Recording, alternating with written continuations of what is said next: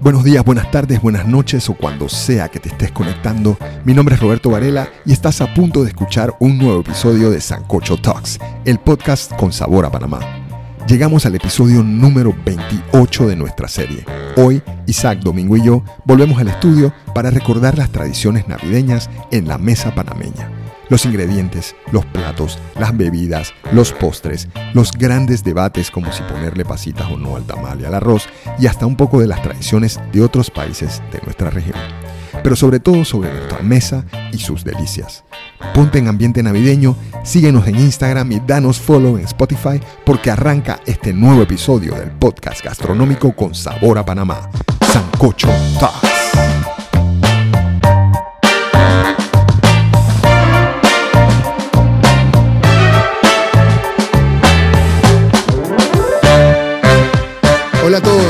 Estamos aquí en otro episodio más de su podcast Sancocho Talks.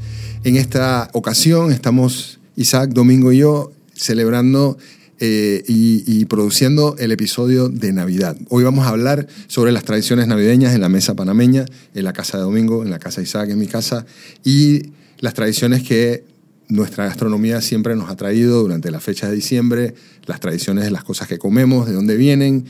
Eh, ¿Cómo están chicos? Buenas noches. Bueno, aquí estamos pre-celebrando Navidad, diría yo, ¿no? Sí, sí. Alistándonos para lo que viene acá en nuestro mundo de la gastronomía y, y, bueno, en la vida de todo el mundo realmente diciembre es como de locos, así que estamos aquí a la carrera, pero queríamos parar un momento para hablar de a qué sabe la Navidad en Panamá. Sé que hemos hablado de, de esto en anteriores episodios eh, eh, a rasgos generales, pero hoy eh, queremos enfocarnos casi que en, en, en, uno de los productos más especiales de la Navidad panameña eh, y también uno de los más, de los que más tiene, eh, tú sabes, como que actitudes encontradas al respecto. Y este es el tamal. El controversial tamal. el controversial tamal. Eh, pero bueno, creo que para empezar vamos a hablar simplemente, para los que no han escuchado antes o quizás los que no saben qué comemos en Panamá para Navidad. Vamos a empezar así como que explicando más o menos. ¿Qué hay en una mesa tradicionalmente en Panamá ahí eh, que se ve casi que en todos lados? Yo creo que es la mesa tradicional navideña como... Iniciamos como con la gringa, ¿no? O sea, hay como pavo, jamón... Sarel con jengibre. Ok, pero eso... Ya lo vas rompiendo, pero yo digo comenzar desde lo... Desde lo cake. Pero ¿hay alguna razón por la pero, cual tú digas gringo cuando mencionas pavo? No sé, porque siento que es una, como una tradición gringa, ¿no? Que la pego como con, con, el Día de Acción de Gracias también y como que por ahí, como que el ave de, de, de, de celebración de, los gringos, no sé. Bueno, pero, o sea, bueno. Señor historiador, por favor, ilumínenos. Ilumínenos, dime. Show us the way. Ajá. Digo, no, lo que pasa es que me, me, llama la atención que digas que el pavo es, es, no es, es que como que es una tradición gringa. O sea, lo que pasa es que no hay tacos de pavo. Pero, sí, pero, arepa rellena pero de pavo. las tradiciones navideñas vienen Ni hay mucho empanada de, de pavo en Argentina. Santo Ok, Claus y- pero tampoco en Estados Unidos se come pavo todo el año a menos que sea de que Pero se come cerca de Navidad. aquí. Pero se No. come cerca de Navidad. Pero aquí también, en Costa Rica también, en Centroamérica también. Y no es por los gringos. Por supuesto que no. Es, Ok, un, ok. es, un, Ok. es, un, ani- ok, es un animal endémico de Latinoamérica. es de aquí. Ok. ok, es O sea que tan los gringos lo nuestro comen como por gringo. nosotros. No, los gringos lo compren porque al igual que nosotros, o sea, O sea, está bien. ¿Por qué sus se com- colonizadores llegaron aquí a América, hicieron el mismo guacho que los españoles con nosotros, pero diferente, Mm. y ellos allá y nosotros acá, pero compartimos la misma fauna, la misma flora generalizada de un continente que en ese momento no tenía fronteras, eh, ni, ni divisiones de ningún tipo. Entonces, obviamente, estos animales... Yo creo que es más profundo. ¿Y por qué entonces solo lo comemos en Navidad? ¿Por qué no hay recetas con pavo así del día a día o de... En, en México, las fondas. En México hay. eh, el guajolote es algo un poco más común en México que en el resto de los países, es verdad. Pero, pero eso de ahí- es. Y México está cerca de los gringos. Una, una claro, pregunta. pero lo comen mucho más que los gringos y son preparaciones tradicionales. Cuando, No- no comemos, es cuando como- comemos pavo aquí no es pavo na- nacional. ¿O sí? Yo creo que en ningún lado hay pavo nacional. ya. O sea, a menos que, el, que tiene y que la gente en el interior en su casa, que hay, pero no es lo más común. Nunca he visto un pavo en el interior. Yo vi uno en el valle. Iguana de Navidad. Y bueno, pero te digo, en Nicaragua también Bueno. es, es- es algo común en Navidad. Y las personas en el campo también, o sea, el chompipe que le dicen, o sea, es un animal codiciado para la Navidad. y la gente que tiene su chompipe, o sea, lo vende caro. Hay Hay canciones, canciones salsa y todo. Llegó el pavo. blu, blu, blu, blu. What? El- el- igual las, las- las tradiciones que son nuestras también navideñas pasan nada más en Navidad. O sea, que no, el pavo que no se come el, El, resto el del año. tamal lo puedes, lo puedes pedir en algún momento del año, pero es algo decididamente navideño, al igual que en casi todos los otros países del continente. Quizás con excepción de México, que, que comer tamal en México es algo bastante como común, pues, no, Sí. no necesariamente Sí, relacionado a Navidad ni nada. Eh, y lo- los tamales mexicanos son completamente diferentes a los panameños y ahora podemos hablar de eso un poco. Pero... A hacer un comentario. por favor. Dime, ah, ¿qué? No, no, no. No, no, no, no, no. Si es de, de- de tamales y sus variaciones, No, no. eh, tenemos eh, el, el tiempo para ello ahorita. Exacto, exacto. So, Pero definiendo bueno. la mesa Navideña. navideña, panameña, hablamos de pavo jamón, hablamos de arroz con guandú, Sí. Sin coco, Sin coco generalmente en mi casa, pero sí. hablamos de plátano en tentación, Yes. ensalada de papas, 100%. También. roja o blanca. En mi casa era siempre blanca, En mi casa era blanca con pollo. blanca con pollo. Ok. Exacto. Eh, hablamos de un pescado en la mesa, No, en Acá Año no. Nuevo. no. En Año Nuevo un pescado en la mesa, no. No, No ok. necesariamente, no. Hablamos de ron ponche, 100%. hablamos de saril con jengibre. En mi casa no. Y- Pero y sí es un, para de- mí sí es una tradición. sí. O sea, Yo la descubrí tarde, pero sí. De y, chiquito, para mí saril es completamente relacionado a, a Navidad. ¿Y qué bebida había en tu mesa? Agua. No mentira, romponche y agua, sí. La Ron verdad. ponche y agua. Eh, fruitcake. Sí. Dulce de frutas con ron. Eso sí. Pero, no sé, compra- pero comprado, no ten- hecho en casa. Tendría el- que hacer la, la- la investigación para saber qué, pero para mí eso sí es full gringo. O sea, ¿Qué cosa? ¿El fruitcake? Sí, 100%. para mí, no sé, te- sí, en sí, verdad- sí. No, el fruitcake de nosotros viene de Jamaican fruitcake. sí, pero es diferente. Pero sí, el fruitcake que el yo comía era fruitcake de gringo. nosotros sí. es con ron. Se llama fruitcake. No, este, es con ron. este creo que no Pero es diferente, como de frutas caramelizadas. Fruta. El de las frutas de candy, colores que- ajá, pero Sí, no pero ese es el mismo que usa el fruitcake. Sí, pero era como gringo. Era, o sea, era, era, Era de producción amarillo. masiva como gringo. No era como No sé, súper pero, oscuro. Pero buen punto. Quizás Muy lo comemos aquí más por, por una inmigración Como- afro. como que, el saril. que- bueno, pero eso sí es definitivamente eh, un gusto adquirido más, más caribeño, pues, más isleño que, que acá. Aunque eso también saril se en consume en México. todo Centroamérica. y tamales. 100%. Ah, se, se consume en toda Centroamérica, pero no con jengibre. Correcto. Sí. El, el toque ese del jengibre, canela, clavito dentro de la chicha de saril es la que nos llevó. Es otra vaina. Sí, digo, no sé, no sé si en el Caribe costarricense o el Caribe nicaragüense de repente haya Seguramente. o lo, o lo No, consuman, seguramente. Pero, pero, por ejemplo, de que la, la- el agua de Jamaica en México es, es, o sea, saril, agua y azúcar. Sí. Eh, rosca, La rosca de pan. tamales, Sí. Son bastantes elementos. Pero a mí ¿no? sí me encantaría saber o sea, de dónde salió la tradición uvas. de la rosca. Tengo entendido que es hebrea. No sé, la verdad. Yo en, en mi casa siempre hubo rosca porque era la panadería. Siempre y se producía siempre, rosca y o se sea, vendía como una rosca. vaina y se vendía mucha rosca. No somos, pero- no somos una cultura panadera. O sea que me sorprende que el, el- la centralidad que tiene la rosca en, en, Puede en la ser, estos puede ser la, momentos, la relevancia que tiene la rosca el día siguiente para comerte el sándwich de, de pavo y de jamón. Esa es, es- para eso está la rosca. Eso es una belleza, definitivamente. Para los que no saben, en Panamá la rosca de huevo tradicional eh, es un pan de huevo eh, entrelazado, delicioso, suavecito, eh, un toque dulzón y a veces está cubierto eh, con rebanadas de almendra. Exacto. Y entonces es perfecto para comerte todo ese pavo, ese jamón, ese pernil, todo eso que sobró de, de la Navidad al día Y siguiente. es completamente de fiesta porque en verdad en la mesa panameña nunca hay pan. Exacto, en O sea, general. en general no hay pan. Según un artículo aquí que encontré en Google, que se llama Recetas Panameñas, Qué dice que interesante. tiene su origen en una tradición española. No estoy asegurando esto, es lo que estoy leyendo aquí.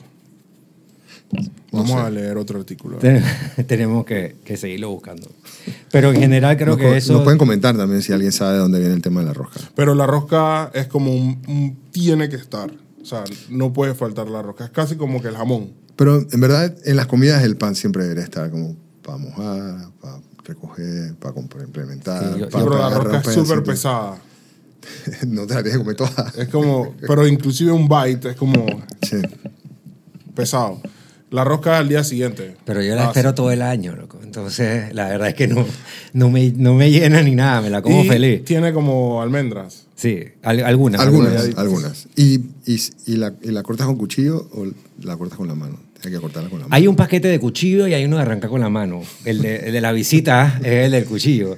Entonces, qué pereza anda haciendo eso en la casa, ¿para qué? Hay que arrancarlo con la mano. Y mis hijos la- abren esa bolsa, meten la mano y arrancan un pedazón. ¿no? Claro. Y entonces el sándwich queda... que, Es una parte raro. divertida. O fin. Pero bueno, ya que hemos hablado de todo esto, incluyendo el tamal, y bueno, y, y pasamos por encima del pavo, que ya establecimos que e- es... es Que es panameño. ¿no? es- que no, es pana- comen porque... no es panameño, sino que, o sea, e- e- es una, Está bien, no es gringo. es una comida totalmente apta para, o sea, y local de consumo del continente. Es que- Pero bueno, si tú te lo comes Es de que no, el, el pavo que pasa es que- horneado con stuffing y no sé qué, eso que- es, eso y- es y- y- y revi- gravy, y revista gravy. gringa. Y depende del stuffing, Y porque gravy. también hay diferentes. El, el stuffing de Estados Unidos es bastante específico lo que lleva. Mi abuela panameña de Chiriquí hacía su relleno de pavo, pero Sí, completamente diferente a mi otra abuela. Yo no que hacía el gringo. ¿Por qué se necesita tener relleno de pavo? Y la- lo hacen aparte, dije, Eh, lo- eso nunca sí, se ve. nunca viniste-. Los nunca se ve. ácido, Roberto. No, estoy preguntando, ácido. estoy preguntando. Ok, el relleno de pavo literalmente eso es lo que debe ser. Y Claro. en, la, en la teoría Sí, es de relleno Estados de Unidos, pavo. esas recetas que usan, Van eso lleva pavo. hígado, riñones, o sea, lleva Sí. bucovíscera Sí. mezclada con pan y otras cosas y especias. Y eso va dentro, de- tú lo puedes meter adentro del pavo y eso recibe todos los jugos del pavo. Aparte que puedes no comértelo, eso también le da sabor al pavo, ¿no? Sí, pero realmente el rellenarlo le da sabor del pavo al stuffing y lo hace Ambas cosas. Mira, los ojos. muchísimo mejor. La- la- sí, lo que pasa es que en verdad sí hay mucha gente que no lo rellena. Y entonces ya no. Hace un tiempo como que dejó de ser stuffing. Se llama Sí, así, es pero como ya una no, cacerola no aparte que de nada. nunca ve la parte interior del pavo, nunca Ajá. fue stuff de nada. Exacto. Sí, tienes, tienes un buen punto. Pero bueno, ya me di cuenta que tú no eres un man de pavo. No. Igual, yo prefiero, el, el- yo prefiero el pernil, Sí. el jamón. Y el- Picnic. Yo soy de picnic, pero yo prefiero que no sea ahumado. O sea, una pierna de... no una pierna, man, un pernil. pierna, un Sí, pernil. un per- Un Boom. puerco asado así. Ay, me gusta Nada el le gana esa vaina. El, que El jamón, No, no está mal, no está mal, no está mal. En mi Piña, casa, en con mi casa piña, comemos... cereza, sí. en mi casa comemos el jamón. La parte del cuerito con la rosca. En casa de mis papás siempre, toda la vida, mi Navidad tenía ese jamón con el, el hueso y el... O sea, la pierna ahumada. Ahora, mi, mi, mi mujer come sencillo y le gusta el de lata. Entonces, preparamos ese, que en verdad es perfecto para el día siguiente, que es cuando realmente yo me lo como. Bueno, Post Navidad, el cuero del jamón con porotos y rabitos. uh, y el hueso. hueso. Yes. Right? ¿No? en mi casa no. el hueso, tienes que, claro que tienes que invitarme a tu casa. Claro que sí. Y si está ahumado, mejor todavía. Te tenemos que dar amor, Roberto. Sí. Bueno, yo creo que podemos coger una, una pausita aquí y regresamos con los tamales. Dios mío. Volvemos, mi gente, y vamos a hablar del multiverso de los tamales, con pasita o sin pasita, y las diferencias o similitudes de los diferentes tamales en toda nuestra región latinoamericana. Y alrededor del Isaac, mundo. el año pasado dijiste, tamales, con pasita o sin pasita. Y se acabó el episodio. Hemos tenido un año para meditar en esa pregunta. Levanto la mano, ¿Qué dice Roberto? pasita. Levanto la mano, pasita. Yo digo que pasitas también. A mí la verdad me da igual, soy feliz con los dos, pero pasitas, ¿por qué no? Sí. ¿Y qué, qué dice acá? Levantado de manos la Negativo, producción acá. una- negativo, negativo. Es una nota de alegría que uno se encuentra ahí entre ese poco de... Sí, O sea, hay, hay gente que no le gusta la alegría. Sí, es verdad. Hay verdad. gente así. Yo tengo una, yo tengo una teoría. Y la voy a revelar. Por primera vez mi teoría va a ver la luz pública. Al que su abuela le gustaban las pasitas en las vainas, Le le, gusta. gustan las pasitas. Se las como. Si tu abuela no es- le gustaban las pasitas, a ti no te gustan. Sí, yo nunca he tenido nada contra las Period. pasitas. Ahora de viejo, la- que Busquen para la gente atrás. que O aquí estamos como que. Sigmund Freud. Vamos a buscar la infancia. ¿Qué pasó en la infancia que les pasó a esos que no comen pasitas? La- las pasitas nos jugaban un rol muy importante así en, en, en, en mi vida particularmente. No es así como que Pero las comías memorable. desde chiquito, ¿no? Man, la cajita, sí. o sea, yo la creo que suelta. desde chiquito uno, uno, uno, ahí es donde descubres ese O amor sea, por las uf, pasitas. Es que hay Ligo cosas... O Sunmade. Y después de viejo con, con maní, uh, lo mezclas ahí. uf, Hay pocas cosas que yo no como, así que digo, me imagino Sí. que sí, las comidas Eso es igual eso es verdad. Sí. Entonces, eh, para Sí, los que no, no- entienden o no saben lo que está pasando con esta pregunta de las pasitas, hay un debate por años en redes sociales y en, en- en persona, que las personas dicen que no quieren encontrarse una pasita en el tamal o en el arroz. Hay un arroz que se hace Sí, en Navidad arroz. también que lleva en pasitas. ningún lado. Y que no les gusta encontrarse las pasitas, pero hay otro, otra raza, otra etnia, otro grupo de gente que dicen que las aman y yo me incluyo en eso y a mí yo me puedo encontrar pasitas en cualquier lugar y me y hay arroces y platos que van más allá, que tienen pasitas y tienen eh, cranberries y tienen como otras pasas también. Bienvenidas. Como el arroz con leche. ahí, tiene sus ahí hace, pasitas. ahí hace sentido. Entonces yo creo que, que lo que les choca a la gente es lo de salado y dulce al mismo tiempo. Pero el arroz con leche. Fíjate que en el arroz con leche, el, el arroz con leche es dulce. Yo digo que es necesario en el arroz con O sea, ese sabor, encontrártelo de vez en cuando, es, es necesario. El arroz con leche navideño, por supuesto. No estamos saliendo del tema, pero Gracias ya volvemos. Pero bueno, todo sea por las producción. Pero es que pasitas. estamos En fin, hablando de las pasitas. pasitas- exacto, que, que es un ingrediente festivo de, de diciembre. Sale como a relucir Y es más que nada en parte diciembre. del tamal. A veces en cumpleaños. y ¿Qué hace pero- un tamal? Esta es una pregunta. En el capítulo, en el episodio anterior hablamos de las empanadas y definimos qué se ¿Qué era una necesitaba para que algo fuese llamado una empanada. Ahora vamos a definir a nuestro estilo qué se necesita para que algo sea un tamal. Un tamal es una masa de maíz, de plátano maduro, de arroz. Una masa rellena con guisos, vegetales, Proteínas. proteínas que normalmente vienen guisadas. ¿verdad? Prepara, preparadas Se mezclan. Con su guiso. Y luego cubiertas y cocido, el, la masa esta se pone a cocer. en alguna, en alguna cobertura En natural. algún no, tipo bueno, hay, de hay gente que cobertura. la, que la cubre con. Puede ser papel aluminio, lo hemos visto en, Puerto Rico, menciona Domingo. Puede ser en hojas de maíz o puede ser en hoja de plátano bijado como...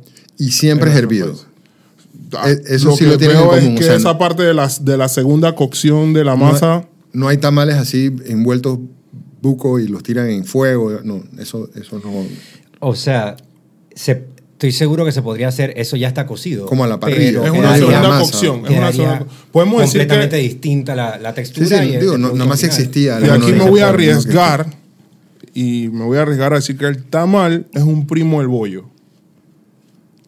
Digo, de hecho yo siempre he Es pensado... el primo blanquito. El, el, boy, el, tamal, el tamal mexicano, por ejemplo. O sea, parece, parece literalmente el, el hermanastro de Del un bollo. bollo, preñado Y chordero. un saludo para nuestro amigo Sergio Landero el bollo. Aunque en estos días le estamos diciendo más ayaca. ¡Ey! Ah, sí, sí, sí, porque, porque ya, ya se está olvidando de, de sus raíces. Pero ¿Serio? bueno, saludos, bollo, saludos. Saludos, bollito. Entonces, eh, y de allí, cada país de Latinoamérica tiene algún tipo de versión de, este que, de esto que hemos definido como tamal. Desde México, Desde el norte, desde el sur de Estados Unidos, yo diría, porque todo Sí. ese sur de Estados Unidos, esas comunidades de Baja California, todos tienen tamales y todos Domingo tamales. habla mucho del tamal puertorriqueño, El que es hecho pa- con... le- bueno, le dicen pa- le llaman pasteles, que bueno, ahora vamos a ver cómo eso es un, también un, un tema de debate con otros países eh, De los en nombres cuanto al y nombre y esto. ¿Y tienen los puertorriqueños algún problema con que se llame ese el tamal puertorriqueño? O sea, nunca me he encontrado con alguien eh, que se moleste porque yo diga, ah, eso es como un tamal. Eh, no. No. Pero se llaman pasteles, no se llaman tamales. claro. Y, y no son hechos de, de maíz. Hay Ah, unos de yuca y otros que son eh, hechos de plátano, plátano o de hecho guineo verde con yautía, que es como toe. Y haces esta masa y la, la rellenan como nosotros lo hacemos con el, el guiso al estilo de ellos y se envuelve en una hoja tradicionalmente y después lo envuelven en papel de aluminio. Ahora también lo ves solo en papel de aluminio y eso creo que es nada más como símbolo, signo de los tiempos, pues, de, del- de la modernización. Ahora, la de- hoja le suma sabor a Por esa- supuesto. O sea, es, es, O sea, se es siente- otro cuando ingrediente. tú lo abres se siente como el aroma de la hoja. Es otro ingrediente. Un, un- un Bota tamal caliente. aceites, así. bota líquidos, bota... Sí, el agua queda medio verde y todo, ¿no? Sí, ¿verdad? Y el- el- algo interesante que estamos acostumbrados a ponerle una mezcla de dulce y salado y ácido al tamal. Lleva alcaparras, puede llevar aceitunas, Aceituna. Aceituna, sí. y puede llevar también guiso, así como el guiso que hablábamos del, del guacho. puede llevar un guiso también. Es súper interesante la mezcla de... de Ok, bueno, perfiles. definamos para que también la gente eh, que no sabe eh, pueda conceptualizar qué es un tamal panameño específicamente, ¿no? Es de maíz 100% siempre, es un maíz pilado. Eh, Maíz, maíz fresco que se... Maíz que se- pilado. Ma- Ah. eh, o sea, el maíz nuevo, maíz fresco como no. tal, no se usa realmente en, en los tamales que consumimos la mayoría de las veces. Sí hay unos tamales que hacen con maíz nuevo, pero son como tamales especiales. No, no, no son los tamales que vemos todas las navidades que todo el mundo consume. Eso es con maíz pilado normal, el maíz que encuentras en, en grano seco en el súper ya pilado Ajá. lo hierves. Entonces aquí es donde los procesos cambian dependiendo de la familia, de la tradición local, etcétera, etcétera, ¿no? Eh, lo que yo más he, vi- he visto y lo que yo hago personalmente eh, es yo muelo mi guiso que hago aparte con el maíz. Entonces meto el maíz en la moledora manual y voy metiendo el guiso ahí mismo. Ah, Entonces o sea el que es- maíz... parte de la, de la masa. El maíz guiso. va ya a tener O sea, el ese guiso color, no es un relleno. ese sabor. Sí, también. más. Ajá. Obviamente cuando tú vas a rellenar el tamal, que ya tienes esa masa con el guiso, eh, y, y la masa tienes que aprender después con el tiempo y el tacto a ver cuándo está suficientemente suave, como tú la quieres, para que quede el producto final, como tú lo quieres, no le puedes echar mucho líquido, etcétera. Es un, un arte. Eh, y entonces, luego de eso es que vas a rellenarlo. Y lo puedes rellenar con, con gallina, con eh, puerco, lo puedes hacer de vegetales nada más, etcétera. Lo más tradicional es gallina y después o pollo y después puerco. Y es como un guiso, como dijo Isaac. Y de ese mismo guiso que hiciste para moler con el maíz, le incorporas parte a, a la ¿Gallina presa. dura o costilla de cerdo? Exacto. Normalmente. Ah, una presa de pensé que me gallina estabas dura. preguntando. No, una presa de gallina dura o una costilla de cerdo que tiene el- como pork belly, así que tiene el grueso con todo. La grasita ahí. Sí. Y bueno, esto se envuelve en la hoja eh, de, de bijao o la hoja de tallo. Eh, se- se lo- realmente se utilizan las dos. La hoja de tallo es la hoja de- del árbol de, de plátano. Aquí le dicen hoja de tallo. Y se hierve. Entonces ya después de ese segundo hervor está listo el, el tamal. Y se envuelve con una técnica ancestral para que no se te Sí, abra el tamal no se- mientras está hirviendo. Sí, tiene que saber- tiene que tener un, saber- pa- un hoyón, todos hirviendo allí y no se te deben de abrir. Sí. Ni salir. Ni salir, ni nada. Ni entonces, No, y es, es algo Es una demasiado. belleza. Isaac, Isaac y yo una vez de que, hey, ¿por qué no hacemos los tamales del trapiche y la tapa del coco y vamos y la botamos y hacemos este? Y tú hiciste tamales, ¿verdad? Sí, él hizo tamales. Y yo hice tamales también, pero un poquito por acá, por mi lado. Y los dos nos dimos cuenta que eso de que vamos a hacer tamales tú y yo y vamos a vender y vamos a coronar. eh, necesitamos buco gente. Nada más para hacer tamales. O sea, esas señoras que hacen estos tamales y que me venden a mí 100, 200, 300, 500 tamales en la época de Navidad. Eh, o sea, Es esto una es un locura. trabajo de no parar nunca. Y como dice Isaac, o sea, todo es, además de que tiene que saber delicioso, todo el proceso de envolver esto, amarrarlo bien no, y para el después prep, volverlo. El prep. O sea, Es que tienes el- que guisar el la prep es lo, más violento. guisar la costilla, moler el... O sea, Una locura. Y entonces generalmente, y sé que en otros países también lo hacen, aquí en, en la tradición en el interior antes era, era muy así, la, la- la- era como un- todo un proceso familiar, la gente se reunía, eh, empezaban a envolver, a Sí. cada uno le tocaba su parte La y se ayudaba. dedicaban a eso antes de las fiestas, pues. Eh, estaba leyendo un artículo muy bonito sobre, casualmente eso mismo, la tamalada, que dicen en Costa Rica, donde también eh, parece que eh, era una tradición así similar, de donde igual las señoras se reunían eh, a, a hacer esto en familia antes de las navidades. Y, y bueno, pues me recordó mucho, mucho acá. Eh, el tamal de ellos tam- se ve de aspecto diferente al nuestro cuando abres la hoja. Con la hoja es igualito. creo que hay un factor en el nuestro, y me atrevería a decir que en el de Colombia y Venezuela, no he visto el costarricense, que es el achiote. El achiote juega un rol en el color ese final de la masa, bien amarillita. o sea, de la nuestra, tú dices. Del nuestro, sí, sí, sí. Porque Lleva- el guiso lleva achiote como Lleva parte- achiote, como, como todos Como nuestros guisos muchas- panameños. muchos guisos panameños. Entonces Es eso hace que la masa del nuestra panameño paprika. sea amarillito. Sí. Es súper lindo. Es bonito, sí. Así es. Sí, yo he visto unos que son como blancos, así de mexicanos, que son como Sí. de blancuzco, que No no, tienen achiote. no se ven muy apetitosos. En Costa Rica creo que son más rico. pálidos y, y también puede ser en función del, del maíz. Eh, no sé si usan también maíz blanco para hacerlo, no se tendría que ver. Sé que en el caso de Venezuela, que tienen las hallacas que, Eh, que, no digamos, son, es- que no son tamales. o sea, Eh, que sí es un tamal. o sea, a ver, en cuanto a la descripción gastronómica de lo que es un tipo de alimento, podemos decir que es, pero se llama ayaca y es una comida súper tradicional en Venezuela y, y- y- y es diferente al tamal panameño. En, ¿En qué?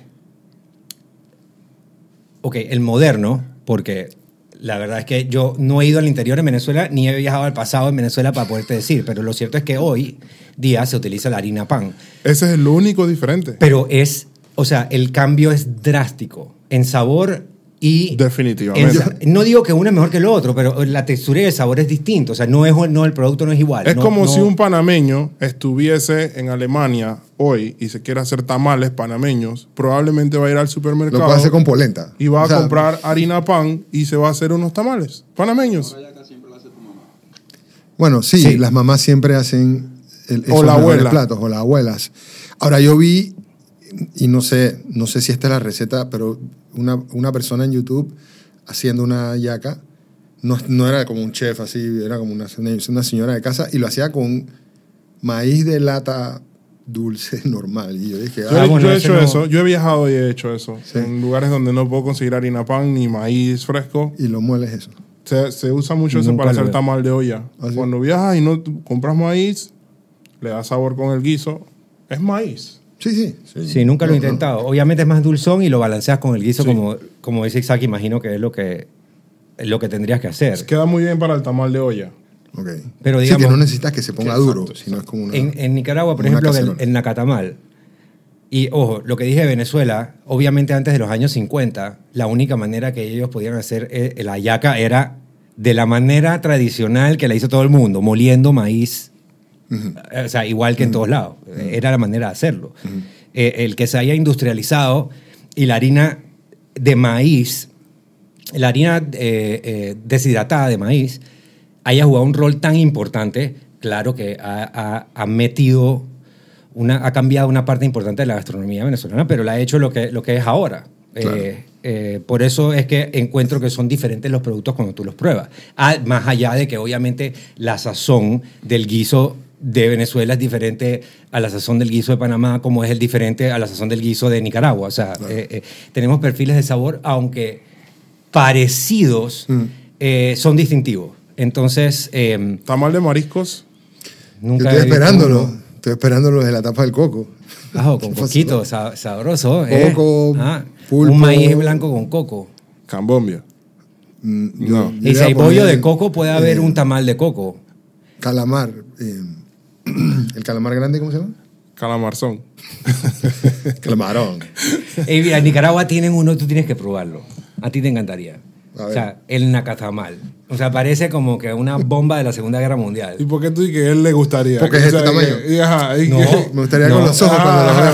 No, man, porque lo que tiene adentro, o sea, es, una comida completa. O sea, tiene arroz, tiene papas, tiene puerco, Ese tiene es un one pot tiene- tamal. Sí, man. El ceviche, la No te puedo explicar. Sopa. Llega la Navidad, empiezo a, a- a buscar a la gente que conozco Nica para decir, por favor, me consigan porque son una delicia. Igual eh, también lo, están, lo envuelven con el papel de aluminio. Ahora, hoy día. Y lo cuecen así. O sea, Sí, lo, lo hierven en el papel de aluminio y es. o sea, imagínate, es como la hoja, pero en vez de la hoja, envuelto todo en papel de aluminio. Y algunos, sobre todo aquí, son de la harina eh, nixtamalizada eh, que, que utilizan en Centroamérica. Más que es seca. Con, con más seca, exacto. Ujú. Exactamente. es la de los tacos. O en las, el. tor- las tortillas. Ajá, la, la o tortilla en el los interior de Nicaragua es muy común también conseguir el maíz blanco. Entonces utilizan el maíz blanco pilado. Y por eso el, la catamal también tiene un aspecto un poco más, más de un tono más, Más blancuzco. más blancuzco que, que el de acá. Bueno, Roberto, aquí tenemos algo en el centro de la mesa. ha y estado creo que todo el show en el centro el de la mesa. Está esperando por nosotros. fue Cuéntame qué es un esto. obsequio que nos dieron unos amigos, nos mandaron unos amigos. Eh, Sagrado Café produce este romponche artesanal hecho con... Es una combinación de dos de sus cafés, creo que uno es geisha y el otro, tengo que leerme mejores cosas, hecho con, con ron panameño también. ¿Ya, ¿Ya lo probaste? No, de- cuando tenía así. Ajá, que tiene la, su rupita La abajo. surrupita Está oscurita. lleno de las especias Ahí abajo. es que Es está de la verdad. bomba. Es de verdad. bien. Sí, yo, yo, a mí me dieron una chiquita, la probé, está delicioso. No, no tengo vasos, pero saludos a la gente de Sagrado Café. Pueden entrar en su Instagram Sagrado Café y, y en el direct message Y en estos días, hacer sus pedidos. gracias por mandarnos esto, Sagrado Café. Ahora vamos a Una botella, sí, esta botella está de lujo, parece como, Está hermosa también. sí, como de whisky. Ey, eh, hablando con mi vecina en estos días, que es mexicana, Mm. te estaba preguntando pues de cosas así que, que ellos comían en Navidad. Entonces me estaba hablando del ponche, el, el romponche que ellos toman. Y resulta que ellos toman un ponche, pero es completamente distinto a lo que tomamos nosotros acá. Lo curioso es que el ponche es... eh, o sea, no lleva ni leche, ni huevo, ni, ni nada. Es más, por ahí te, te digo los, los ingredientes. Es más como, como... Lleva licor, pero también lleva como, como frutas y como infusiones y especias y cosas. Y O sea, que se es como un fruit punch. Es como un fruit punch. Y no es de leche. No, para nada. Entonces me llama la atención porque me puse a buscar sobre eso eh, y, y, nada, les, les decía a Roberto y a Isaac antes de comenzar el episodio que romponche en verdad da para un episodio por completo, pero a- a- aquí a lo cortito. Ese tipo de romponche viene de, de- de- tradicionalmente de India, donde hacían una preparación así que los ingleses se copiaron y luego llevaron a Inglaterra y luego pasaron para acá. Lo que me llama poderosamente ¿Cuál? la ¿El de atención. frutas? Sí. Ah, pensé que era este. El de el que nosotros conocemos como romponche, ponche de huevo, rompope, etcétera, eh, también vino de Inglaterra. O sea, es una tradición inglesa el, el- el que llegó sobre todo, obviamente, es súper popular en Estados Unidos y Canadá. Yo me pregunto, o sea, me parece súper curioso cómo dos cosas inglesas, o sea, dos tradiciones inglesas navideñas, llegaron a América y colonizaron los países que eran colonia de España, digamos. O sea, colonizaron Sí, gastronómicamente hablando. O sea, todos los países de Centroamérica casi tenemos la, esta tradición y, y de Sudamérica también algunos, creo que Colombia me dijeron que no tiene rom- romponche eh, de, de huevo, así como nosotros, pero sé que en Venezuela, Egg- eggnog. en Venezuela tienen, tienen una versión, y ahorita mismo no me acuerdo, Isaac, ¿tú sabes el nombre? Ellos tienen como un ponche de huevo eh, parecido al de nosotros acá. Anyway, el punto es que me parece súper interesante que todos estos países que ninguna relación tuvieron con Inglaterra, eh, pues recibieron esta tradición eh, específica eh, de allá. Eh, y bueno, todos en, en Panamá usualmente es súper común eh, tomar romponche. Antes la tradición era comprarlo en el supermercado, el romponche que venía, o lo hacía tu tía o Exacto, whatever, o lo exacto. comprabas en el supermercado de las marcas como que más famosas que ya habían en el, en el país, ¿no? Eh, pero ahora, como que lo, lo pretty, lo, lo- lo más cool es ir a comprar eh, a diferentes tiendas, restaurantes, gente que hace, se ha, se ha convertido como que un collector's item de, de Navidad. De Navidad. Sí, Sí, sí, como Eh, un como producto que, sacan marcas. Para- es más, para el- para el Corina de la guía del foodie tiene hasta ahora un, un foodie tour que va, pasa por vi, ahí eh, probando romponche. eh, eh, me, me pareció súper curioso también, algo, algo bien culpa Navidad que, que se puede hacer. Eh, y bueno, yo en, en el restaurante nosotros hacemos una versión que es con coco. Eh, que no, no es para nada tradicional, no le ponemos huevo tampoco, pero así como nosotros hacemos una diferente, hay infinidades de, de versiones como esta que trajeron acá con café, no sé si esta, esta tiene huevo, Debe tener huevos, sí. Sí, Eh, esa creo que es una receta normal de, con pero es café. con, es con café. eh, eh, también está la de Maíto, que, que también es con café y con, con un café. bourbon de Amano eh, buenísimo. Eh, y, y- y bueno, el all-time favorito de, de nosotros, de esta mesa, de la mesa del Sancocho Talks, eh, tenemos que Indiscutible, decir, indiscutible, ganador. es el de la Chef Cuquita. Así que eh, eh, ese no, no se lo pueden perder Tenemos que ir a buscarlo. es una experiencia eh, de verdad que sí, delicioso. A mí me gustan todos los romponches eh, y generalmente eh, los que va llegando Navidad y me van regalando un par, así que usualmente tengo Y con tomándolo poco a comparar, poco. sí. Para mí, esto es como el postre de Navidad. Yo, yo realmente no me acuerdo de tener muchos postres así en la mesa. Era como una comida más de sal. Aparte de ese fruitcake que sí estaba como que durante Y diciembre. el peppermint. El peppermint, pues está bien. Bastón en el árbol, pues, que guindaban el árbol, se lo tumbaba la abuela. Pero, no, Ayer, me, también- ayer me regalaron un Pero peppermint. eh, digo, también creo que esto también es heredado español, el tema del turrón, que, Sí. o sea, ya casa que, que, que voy, sobre todo últimamente, bueno, no últimamente, porque uno no va a la casa de nadie últimamente. Sí, exacto. Yo, bueno, ahora que dices turrón, en la casa de mi abuela, en diciembre salía, todos los diciembre salía como una palangana en la sala, cogía en, en- en- en nuts, en, Ah, sí, nueces, en almendras. nueces con una pinza y yo me sentaba a la cena a romper diferentes tipos Y yo de creo nueces. que eso es full The legado, Nutcracker. Nutcracker. full legado europeo, español, Sí. de, de- de las castañas y de todas estas cosas. Eh, da igual que obviamente el turrón, que, que También, viene que es allá. español, sí. Eh, y tenías que tomar agua porque te quedaba seco. Y te comías un poco de ropa y vainas. y- estaba bueno, era divertido. Y había como un palito que le metías así para sacar la ajá. vaina. Pero qué rico, ya viene la Navidad, viene toda esa delicia, toda esa comida. Ya llegó el Aquí- tranque y venimos hoy corriendo, corriendo para el estudio. Sí, ahí estoy sumergido en tamales y romponche y arroz con guandú. ¿Qué va- este- este año vas a hacer algo? Voy a hacer pan de jamón. Pan de jamón. Esa es una tradición navideña que, que, que conocí ahora con, con amigos venezolanos recientes que es muy buena. Man, pan, sobre todo los hechos en jamón, casa. Bacon. queso, que, o sea, Con bacon. ¿qué más necesita? Qué más- ¿Ah? Y pasita, ¿eh? Tiene pasita. Sí, Tiene tiene, pasita. pasitas, exacto. Y Y, y aceituna, aceituna. correcto. Es Y un- le dan como un carácter especial a, a ese, a ese plato. A mí me recuerda Son como esos rollitos que servían antes en las fiestas cuando estábamos peladitos. De pan, Ah, de pan blanco. Na- Nada más que la versión ye ye, bien Este debe hecha. dejarse sí. llamar Sancocho Talks y llamarse el Gordo Talks. Pero eso tenía, eso tenía queso amarillo también. O lo que Ajá. sea, man, así. Pero, sí, pero esos sí, rollitos yo me los rollitos comía de- todos, man. Rollitos de, de, ¿cómo se llama? De tambal. Ajá. ellos, ellos hacían buco, sí, sea, eso, ese era un rollito clásico. eso. Siempre Ajá. venía el rollito. Los rollitos de pan.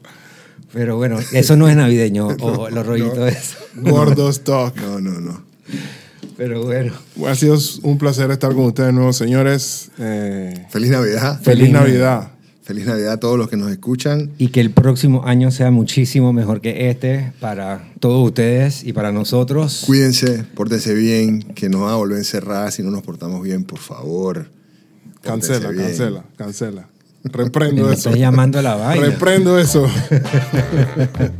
Desde Panamá, para ustedes, feliz Navidad. Sancocho Sancocho Talks. Dragon.